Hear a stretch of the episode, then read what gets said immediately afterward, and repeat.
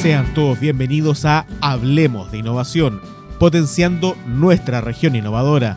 Un podcast del Centro de Innovación Regional de los Lagos, programa apoyado por el Gobierno Regional y el Consejo Regional de los Lagos, ejecutado por la Universidad Austral de Chile, sede Puerto Montt, y la Asociación Sinergiame para la Reactivación Económica Regional. Bien, bienvenidas y bienvenidos a un nuevo capítulo de Hablemos de Innovación, capítulo 4 ya desde el Centro de Innovación Regional de los Lagos. Hoy, innovación en la industria acuícola. Esteban Ramírez, gerente general del Instituto Tecnológico del Salmón Intesal, está hoy día con nosotros. ¿Cómo estás, Esteban? Bienvenido y muchas gracias por estar hoy día en este podcast. Eh, muchas gracias por, por la invitación y bueno, aquí estoy disponible para poder conversar con ustedes sobre, este tema que tanto nos gusta. vamos a, dar una, breve reseña, ¿cierto? Se realiza este Instituto Tecnológico del Salmón, pertenece a Salmón Chile, ¿cierto? El gremio de la industria agrícola de nuestra región con el fin de dar soporte científico y técnico a las empresas productivas y proveedoras asociadas al gremio, el cual representa el 70% de la producción total y a toda la industria de la salmonicultura nacional. Ubicado en Puerto Mol, el Intesal eh, busca ser un motor articulador y generador de información científica, tecnológica, muy importante por cierto, que sea de vanguardia, confiable, rigurosa y oportuna para así contribuir a la innovación y a la toma de decisiones relacionadas con el desarrollo sustentable de este importante sector productivo que está presente acá en la región de los lagos, es un importante motor también eh, y generador de empleos en nuestra región. Cuéntanos Esteban, bueno, cómo Intesal está impulsando la innovación en los procesos productivos de la industria. Es buena pregunta porque en general, a ver, eh, Intesal nos definimos como articuladores de, investigación, de, conocimiento, básicamente. No, no, tanto como gestores de innovación, ¿ah? como para hacer la diferenciación con, otras actividades. Entonces, y por otro lado, Intesal eh, tiene, eh, va respondiendo a necesidades de la industria. entonces, en ese ámbito, nosotros como articuladores lo que hacemos básicamente es, eh, en, lo que en lo que refiere a innovación, tratar de juntar eh, oferta con demanda. O sea, proponemos o, vamos eh, dando a conocer los desafíos de la industria y vamos tratando de encontrar soluciones. Ahora, las soluciones de los problemas de la industria, algunos tienen base en ciencia. Y en ese caso lo que hacemos es articular con la academia cuál es el conocimiento que falta y tratar de lograr que ese conocimiento se genere. Y para eso hay muchas herramientas, desde apoyo de proyectos, eh, colaboración, poner en contacto con las empresas para que eh, se dispongan eh, instalaciones, por ejemplo, para hacer pruebas, etc. Entonces ahí tenemos la parte de obtener conocimiento. También somos promotores de atraer conocimiento y ahí tenemos todos programas de difusión de tecnología, invitamos charlistas, traemos gente, experiencias, tratamos de dar a conocer como que la gente diga, ah, ok, hay, hay, hay eh, tecnología disponible que podría usar y a veces que proviene de otras industrias, digamos, no, no, no, no eh, necesariamente de acá. Eh, hemos hecho incluso charlas con gente de la industria forestal o de la minería, pero que son tecnologías que alguien podría decir, ah, acá me, me sirve. Y, lo, y, lo, tercero que intentamos hacer, y lo cual hemos ido derivando porque también han surgido más, más, más instituciones que están en lo mismo, es promover la innovación. Pero ya la innovación en concepto como, como que manejamos más ampliamente, ¿no es cierto? Eh, y para eso, eh, junto con, bueno, con, con hemos trabajado de, antes, digamos, por ejemplo, eh, hicimos los primeros actividades, yo no las llamaría concursos, iniciativas de innovación abierta en la región, no se habían hecho nunca antes. Hicimos dos versiones, después se han ido haciendo otras, pero eso ya fue un impulso, es como colocar el tema de que la innovación, en particular la innovación abierta, es una herramienta de solución de problemas. Eh, con, ese, con, ese, con, esa, con ese trabajo también eh, comenzamos a llevar algunos indicadores que empezaron a aparecer en el reporte de sustentabilidad de, Salmón Chile. Eh, lo sacamos el año pasado, este año va a venir de nuevo.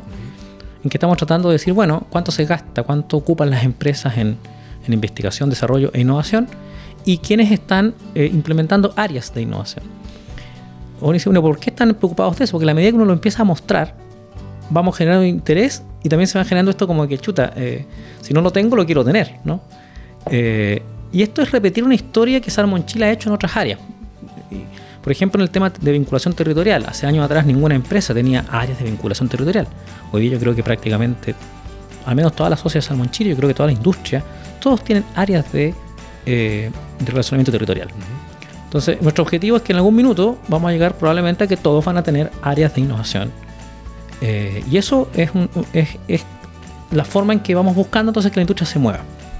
Entonces, desafíos, apoyo a la innovación y, por último, eh, que es algo que en Quintesal coopera con Salmón Chile también, eh, y, es parte también porque estamos acá en este tipo de actividades, es que buscamos dar el apoyo desde el punto de vista como de la mentoría. O sea, de decir, mira, si hay proyectos interesantes, nosotros estamos disponibles para escucharlos. Intesal no compra ni vende nada, yo siempre digo eso.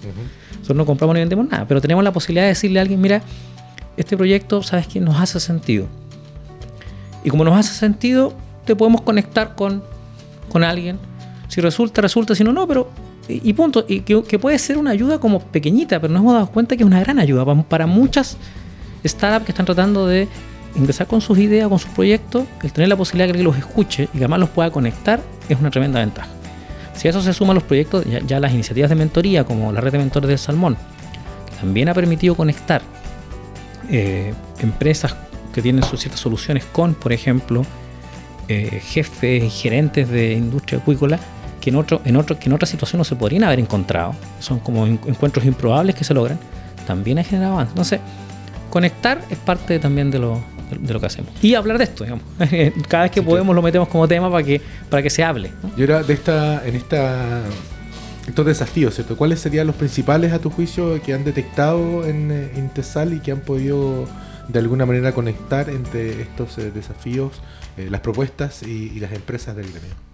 Mira, nosotros, eh, lo que pasa es que aquí eh, es, bueno, es bueno tener claridad que hay como varios tipos de desafíos. Nosotros eh, no estamos en aquellos desafíos que son eh, productivos propios de las empresas o la problemática de cada empresa, porque eso lo conoce cada empresa. ¿ya? Yo que vengo de rubro industrial en mi otra vida, eh, sé bien que las empresas tienen sus problemáticas y son distintas, depende de las empresas. Eh, y ahí iniciativas como las que están trabajando acá en el centro, yo creo que van a poder resolver eso, digamos, tratar de ir más al, al detalle de la empresa. Nosotros eh, en, en- en Intesal trabajamos en aquellos que le llamamos desafíos eh, transversales. Sea, son problemáticas que, que tiene la industria y que probablemente una empresa por sí sola no lo resuelve. Haciendo esa, esa aclaración, cuando hemos participado, por eso quiero separar, cuando hemos participado en, en- en desafíos más de innovación, bueno, hemos tratado de tomar estos desafíos macro, pero llevado a cosas que son más, más eh, que creemos que son más aplicables directamente en las empresas. Porque al final uno necesita que, de alguna manera el emprendedor, el que tiene la idea, se conecte con, con la empresa. Y por eso que cuando hemos hecho los desafíos hemos hablado, bueno, hemos vuelto a hablar de los temas sanitarios, hemos vuelto a decir, oye, no está resuelto del todo, por ejemplo, el uso de antiparasitario, que queremos bajar el uso de antibióticos, qué soluciones pueden haber. Hay desafíos de utilización de información, entonces, ¿qué, qué puede haber en monitoreo, en inteligencia artificial, etcétera? Que son temáticas que si bien son globales, se abordan o se pueden abordar desde las empresas. Eh, pero y el otro grupo de desafíos, que puede que tenga también innovación, pero requieren todavía más ciencia. Entonces ahí tenemos desafíos que son como los, los grandes desafíos de la industria, que se pueden contar casi con, con las manos, que es entender todo lo que tiene que ver con fondos marinos, entender eh, todo este tema de qué pasa con el asilvestramiento, qué pasa con los salmones, el tema de escape, entender, eh, cuando yo digo entender, digo tener el conocimiento que va a permitir generar soluciones, a eso me refiero, pero falta conocimiento de base. Bueno, fondos marinos, escape, biodiversidad como concepto en general, el impacto en la biodiversidad como concepto, eh, todo el tema de aporte de nutrientes y si tiene o no re- relaciones con las microalgas. Eh, y me falta uno, porque son. Me falta otro. Ya me voy a acordar. Ah, bueno, residuos. Eh, y en particular todo lo que tiene que ver con eh, residuos en las playas. Diría que son como los grandes, las grandes temáticas, no sé si me acuerdo alguna por ahí fuera, pero son las grandes temáticas de la industria. Pero En esas estas- cinco temáticas también tienen que ver con los entornos, las Ah, comunidades es- donde están instaladas las empresas. Exacto, por eso que somos por eso que son problemas macro. Tienen que ver con es lo que es lo que es lo que cualquiera de nosotros cuando piensa en la industria y quiere pensar la parte no tan sexy de la industria, se va a pensar en esto, ¿no es cierto? Los desafíos, las brechas de la industria van a ser estas. Son, son desafíos que tienen que ver con el impacto de las comunidades, son desafíos que tienen que ver con la imagen de la actividad y son desafíos globales. Eh, y no lo resuelve uno solo.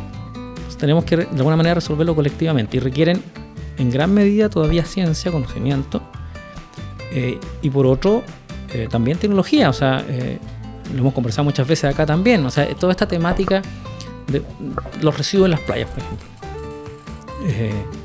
¿No habrá otro, un abordaje que no estamos, que no estamos haciendo? Las empresas están limpiando, hay programas de limpieza, hay programas de buenas prácticas, todo está bien. Pero ¿no habrá algo que no estamos viendo? ¿Algo de diseño? ¿Algo de una solución más ingeniosa que, no, hemos, que, no, hemos, que no ha surgido? Oye, yo, yo te lo puedo solucionar. Eh, sí es cierto que toda esa problemática ha derivado en, en, un, en todo un ecosistema de, de recuperación de estos, de estos, de estos ya no son residuos hoy día, ya deberíamos decir que son subproductos, porque lo están recuperando y lo están usando para otras cosas, ¿cierto? Hay todo un tema de reciclaje, de nuevos materiales que han surgido a raíz de limpiar las playas. Pero, pero si uno mira el problema, todavía pareciera que falta algo. Entonces por eso que lo seguimos diciendo, oye, aquí hay un problema, hay que resolverlo. Es un proceso constante de búsqueda de soluciones ante los desafíos que impone eh, la modernización también de la industria, que sin duda ha avanzado mucho en los últimos años. Y respecto a eso, te quería preguntar si bien como tú dices, las soluciones tecnológicas son propias de cada empresa en sus procesos productivos. ¿Es Chile hoy día un exportador de ideas innovadoras en la industria acuícola, eh, ya sea en temas de iluminación, de monitoreo? Cuéntanos algunos de los ejemplos que eh, han sido copiados en otras partes del mundo. O sea, absolutamente. Mira, eh, es cierto que esta industria parte de alguna forma poco después que la Noruega, digamos que como nuestro, nuestro referente normal. normal eh, con jaulas de madera, y fuimos evolucionando a, los procesos que hay hoy día, que ya tenemos alimentación remota desde Puerto Montt, los centros de cultivo. O sea, toda la tecnología que, bueno, que a veces esto se sabe poco, pero sí, siempre hay, que entender algo. ¿eh? Esto, si yo tengo esto en mi mano, esta tecnología del celular, les aseguro que esta tecnología estaba un par de años antes en, las industrias, no son en esta. porque siempre los desarrollos parten normalmente por desarrollos industriales y después uno termina. Entonces, lo que quiero decir es que la innovación tecnológica, este tipo de tecnología está muy presente. Control automático, automatización. Cuando la gente se sorprende la inteligencia artificial porque quedó disponible, ahora podemos entrar a internet y usar inteligencia artificial. Pero inteligencia artificial se viene usando desde mucho, desde mucho tiempo atrás en, en aplicaciones industriales y en internet también. Entonces, eh, dicho eso, eh, esta industria entonces parte mirando, incorpora todas estas cosas, las va incorporando y en algunos, en algunos temas empieza a desarrollarse más que lo que podría ser el referente noruego. Por ejemplo, el caso de la iluminación es un tremendo caso. Eh, Violet, que no sé si los, van a invitar a alguna actividad, pero es un caso de estudio, creo, porque eh, Violet parten ellos haciendo sus propias lámparas eh, LED para hacer fotoperiodo, le colocan mucha ciencia a eso, entienden el problema del fotoperiodo eh, empiezan a mostrar que efectivamente ellos pueden tener mejor resultado. Y hoy día yo creo que Violet eh, prácticamente debe tener, no sé, hay que preguntarle a ellos, pero alguna vez les, pregunté y habían, no quiero hablar de porcentajes para no hablar de market share, pero habían incluso desplazado a competidores eh, europeos que vendían estos sistemas acá. entonces tú dices, chuta, ahí tienes un caso de alguien que desarrolla tecnología y que es competitiva en el mundo. Innovex, también una empresa que parte haciendo equipos de monitoreo local, digamos sensores, y hoy día eh, está ya exportando a otras industrias y a otros países. Entonces, eh, y, hay otros casos, está la gente de CRAN con sonanos burbujas, está la gente de Kipex, eh, que ahora tiene de hecho otra empresa que se llama Lithium, que, también, está trabajando con datos. Entonces, hay mucha, muchos em, emprendedores, empresas que se han formado acá estructura. Estaba pensando incluso ahora, ayer o antes de ayer estuve con eh, una charla de una empresa de, perdón, la semana pasada, una, charla de una empresa de robótica que es eh, Patagonia Rock. Y ellos, ellos, ellos están aplicando ya inteligencia artificial en imágenes, por ejemplo. Eh, o sea, yo creo que pronto van a empezar a tener también la capacidad de ir a, aplicar su conocimiento a otro, otro lado. Entonces, sí, o sea, la respuesta es absolutamente la industria que tiene un clúster de proveedores que hoy día es perfectamente capaz de ser competitivo en, en, otros lados del mundo y vender tecnología, algunos lo están haciendo. Sin duda, sin duda esos ejemplos van a escalar. Eh, el ejemplo de las nano burbujas, nosotros estuvimos con ellos en el Sí. encuentro regional de, de innovación, eh, conociendo también estas nuevas tecnologías que se están utilizando Perdón, para, han, tenido premios internacionales. para el bienestar finalmente, eh, tanto de las comunidades que están eh, donde están ubicados los centros de cultivo, como también para la producción. Eh, Alejandro, no sé si quieres agregar algo respecto a la industria acuícola, que sin duda es una de las más innovadoras eh, a nivel nacional, la segunda industria más importante luego del cobre en nuestro país y que está presente en la región de los lagos sin duda con muchos desafíos. Bueno, en- para nosotros cuando comenzamos con los temas de innovación abierta y tratar de hacer esta labor de conexión y de articulación de soluciones de innovación que sean atingentes a las problemáticas de eh, las industrias, lo hacemos desde una base de que nos interesa aportar a la complejización de la economía. Y en ese sentido es eh, lo que siempre tratamos de buscar, de tratar de diversificar, ¿no es cierto?, nuestra economía, que estamos como siempre en esa búsqueda un poco. Eh, pero lo tratamos de hacer desde eh, la idea de no necesariamente salirnos eh, de las industrias existentes, sino que cómo aprovechamos la fuerza que ya tienen nuestras industrias para comenzar a hacer innovación tomando las principales tendencias tecnológicas, estas que están desarrolladas quizás en otros contextos industriales, para aplicarlos a las problemáticas que tienen y a los desafíos que tienen nuestras industrias locales. Entonces, cuando partimos con eh, un programa que inspira básicamente la metodología que hoy día tiene el Centro de Innovación Regional Los Lagos, eh, partimos justamente con, eh, con la industria eh, salmo- salmonera con el primer programa que se llamó Inmersión Acuicultura, eh, que fue una iniciativa que desarrollamos en pandemia, que, que hoy día lo, lo miramos en retrospectiva y quizás eh, el contexto de alguna manera nos benefició porque todo pasó a ser online, por lo tanto muchas reuniones las pudimos hacer y tuvimos una cantidad de conexiones. Y, y eso finalmente tuvo eh, resultados en términos de que se lograron integraciones eh, de soluciones que venían de otros contextos industriales y se aplicaron eh, y que nos permiten hoy día tener también casos que eh, de eh, empresas tecnológicas nacionales eh, que se crean para resolver eh, desafíos de industrias de alimentos. Eh, porque se lograron aplicar acá, pero también hoy día se aplican en producción de cerdo o en producción de... Claro. de- entonces, desde esa concepción, hoy día el centro como nace a partir de aprovechar cuáles son sus industrias relevantes a nivel regional, y ahí está salmonicultura, está la viticultura, está la agricultura, o sea, una, una región que es fuerte en industria de alimentos y que puede aprovechar las tendencias para resolver temas y tener más casos como eh, los que menciona Esteban, eh, que hoy día son, digamos, empresas que exportan sus soluciones y que la pueden ir a aplicar también en otras industrias las mismas o de similares características. Y yo creo que eso es muy interesante del proceso que se ha hecho y, y- desde ahí obviamente que el rol que ha tenido Intesal, que ha tenido Salmon Chile, en partir con este tipo de iniciativas de innovación abierta en una industria regional, después dio para que se aplicara en la agricultura, se aplicó con Fede Leche, con Agroyanquivo y después hoy día está este centro que ya hoy día también incorpora construcción en este mismo modelo. Y desde ahí yo creo que uno de los temas más relevantes que tiene sin duda eh, estos procesos de innovación abierta donde, donde hoy día aportamos con la conexión, con la articulación, tiene que ver también con cómo le entregamos la capacidad y los recursos para que esas soluciones lleguen a transformarse en un nuevo producto, en un nuevo servicio. Hay un periodo de prueba, Que- un pilotaje que le llaman a estas soluciones. Hay un proceso que- de pilotaje. no, que van asumiendo, se van asumiendo con las empresas, en otros casos requieren también de inversión, ahí viene también el rol del Estado. Y ahí quería aprovechar de preguntarte, Esteban, también, porque bueno, no he tenido la posibilidad de conversar antes eh, esto contigo, pero hace, un tiempo, hace una semana lanzaron un plan desde Intesal que tiene que ver con varios puntos de lo que mencionaste. Y sería importante también conocer un poco más de eso y saber también cómo podemos ir incorporando, cómo la gente se puede ir sumando en todas estas líneas que tú has mencionado que tienen que ver con residuos, que tienen que ver con entender la biodiversidad, que lo que pasa con los fondos marinos, con, eh, digamos, problemáticas de escape, con desafíos que son macros de la industria eh, y que hoy día están dentro del horizonte de lo que quiere avanzar Intesal y quizás cuáles son hoy día los mecanismos y las acciones que tienes considerado dentro de ese plan para ir sumando a más solucionadores, a más pymes, a nuevos emprendedores y startups que quieran aportar a la industria también a resolver esos desafíos. Sí. Eh, quiero decir dos cosas. An- antes de, de responder, lo voy a responder súper rápido, pero es súper importante, quiero afirmar algo.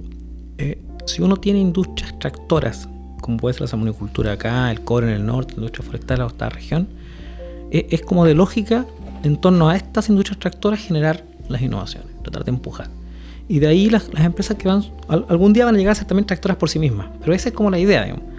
Porque partir de cero contra nada, eh, que se podría hacer, pero eh, es, un buen modelo. De hecho, es un modelo que se ha usado en muchas partes. Así que yo soy un, promotor de que ese sea el modelo. Es decir, tengo una tremenda industria acá, que, es tractora, bueno, sumémosle carros, que es un poco la idea eh, gráfica de decir esto de agreguemos más valor en la cadena y generemos más diversificación. En el caso de Intesal, el plan de ciencia, que te refieres a eso, si en el plan de ciencia andamos tratando, como trataba de explicar, estamos en el, ámbito de resolver cosas donde él, falta conocimiento todavía. O sea, es difícil todavía ahí pensar la solución si todavía no entiendo bien el problema. Nosotros estamos primero en esa etapa. Entonces el plan de ciencia lo que hace es definir estos, estos, estos pilares de investigación. Estamos articulando eh, e intencionando que la academia entre en esos temas. ¿Y cómo lo estamos haciendo? Ya sea vía colaboración directamente o contratación directa. Eh, la novedad del plan de ciencias, a diferencia de lo que veníamos haciendo hasta hace por lo menos los últimos 3-4 años, que hay un fondo para eh, y un compromiso de las empresas de financiar, de mantener ese fondo para hacer investigación. No es un gran fondo, pero se duplicó el presupuesto de Intesal. Eh, entonces Intesal hoy día, entre pitos y flautas, digamos, puede manejar en torno a un millón de dólares por año. Entonces eso permite ir tomando ciertas temáticas eh, que, si la, que si lo hago en colaboración con alguien que ya tiene un proyecto, nosotros podemos levantar más investigación. Pero todavía eh, debo decir que es a nivel de investigación. No obstante, eh, si bien es a nivel de investigación, ya nos ha ocurrido que en algún ámbito de algunas investigaciones hemos hemos estado conversando, aparece gente que está con tecnologías por otro lado tratando de resolver lo mismo. Y que podría ser un aporte eventual a la investigación. Entonces también estamos buscando cómo conectar eso.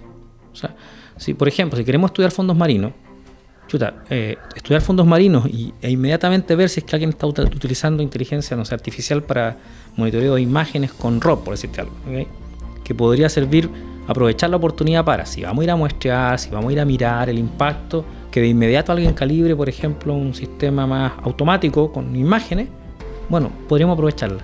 No sé, me pueden, aprovechar de entrenar el modelo, de porque, inteligencia artificial porque nosotros vamos a estar yendo a mirar el estudio. Supongamos que, es, que ese o sea, entonces surgen efectivamente eh, o van a surgir probablemente eh, aplicaciones a lo mejor en algún momento de tecnología. Eh, por darte otro ejemplo, si entramos en monitoreo de, de salmónidos en el medio ambiente. Bueno, eventualmente una vez que entremos en eso va a surgir o podría surgir que sea bueno utilizar ciertas tecnologías como la ADN ambiental, donde ya hay gente trabajando en, en ADN ambiental. Entonces ahí podemos sumar nuestra, nuestra necesidad de, de hacer la investigación con tecnologías que están emergiendo. ¿ya? Pero quiero ser también súper claro que no es un, no, no, es un plan, eh, es un plan de ciencia, de conocimiento que falta, no un plan de, de, promoción de la, de la, innovación, como es la red de mentores, los programas que hemos hecho en conjunto, o lo que queremos hacer acá cooperando con el centro, que eso es un poco otra, otra, otra línea de incentivo a la innovación. Perfecto.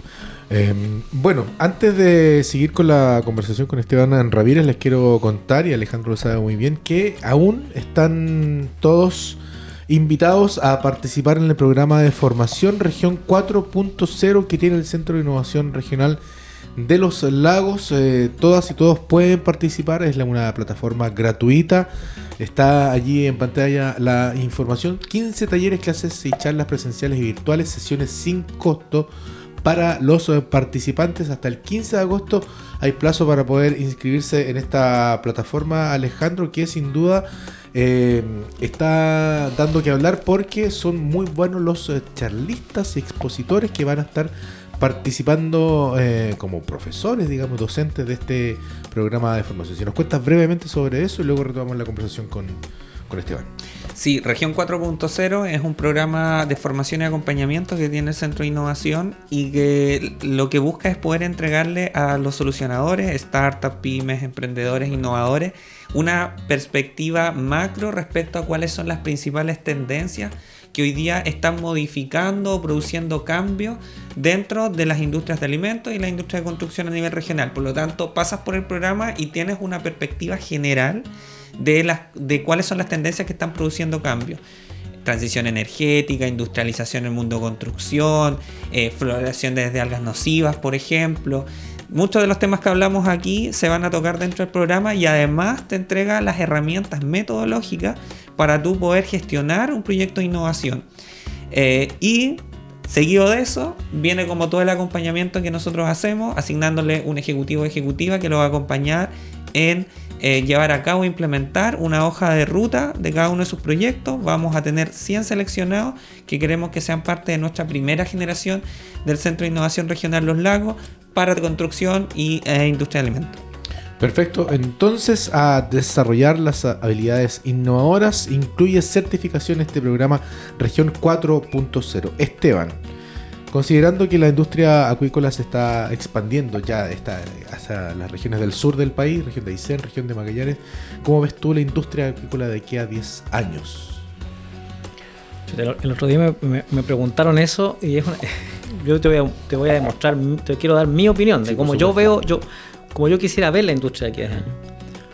Eh, yo creo que la industria, eh, primero creciendo, yo creo que la industria tiene espacio para, para crecer, yo creo que la salmonicultura eh, en particular y la acuicultura en general es una tremenda oportunidad para el sur de Chile, una tremenda oportunidad para el país que no deberíamos perderla. Pero está amenazada.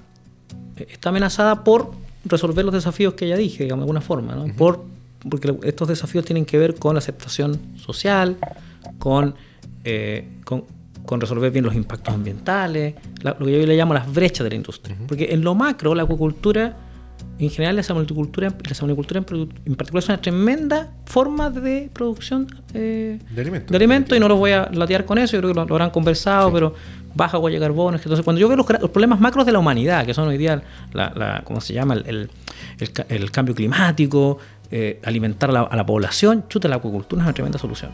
Entonces, en lo macro, check, check, check, check. Pero en lo micro, digo yo, en lo local, claro, eh, si yo estoy en el centro de cultivo y tengo, no sé lo que está ocurriendo ahí, escucho y me dicen cosas y creo que eso está pasando, siento que está impactando y que me está afectando mi vida. Bueno, hay que resolver eso. Entonces, lo que yo espero que en, lo que ocurre en los próximos 10 años, junto con que la industria crezca, es que tengamos resueltos estos temas, ya con correcta información, de manera que hayamos logrado finalmente pasar esa brecha de lograr esa completa comprensión de lo que es la actividad y este completo, eh, ¿cómo decirlo?, eh, empalme con la comunidad. Que la comunidad entienda lo que hacemos. No te digo que nos vaya a querer, pero al menos, yo espero que nos quiera, pero si no nos quiere, que al menos nos entienda y entienda que es una, que, una actividad que funciona, que, que, controla sus, temas, digamos, y que está eh, avanzando bien. Y en tercer lugar, yo espero también que con esta información, con, una, con un mayor... Eh, sí, yo en realidad espero que la comunidad y que la sociedad nos quiera. Es la verdad, pero eso es lo que quiero en realidad en mi fondo de corazón. Pero cuando logremos eso, también eso se acompaña entonces con una regulación que ahora mire desde esa mirada. Dice, ah, esta actividad está resolviendo sus brechas ambientales y, y, productivas, tiene un buen asiento en la, en la comunidad, entonces ya no necesito tal vez la regulación que tengo hoy día, sino tengo una regulación mucho más moderna que le permite crecer y desarrollarse. Eso también esperamos todos. Esteban, Esteban Ramírez, gerente general del Instituto Tecnológico del Salmón Intesal, invitado hoy día al capítulo 4 de Hablemos de Innovación, Innovación en la Industria Acuícola. Agradecemos también a Alejandro su compañía para poder eh, cierto eh, acompañar a nuestro invitado del día de hoy. Los dejo invitados para un próximo capítulo de Hablemos de Innovación. Una interesante conversación eh, sin duda, Esteban. Muchas gracias por estar acá en nuestro podcast y nos veremos en una próxima oportunidad. Hasta pronto. Muchas gracias.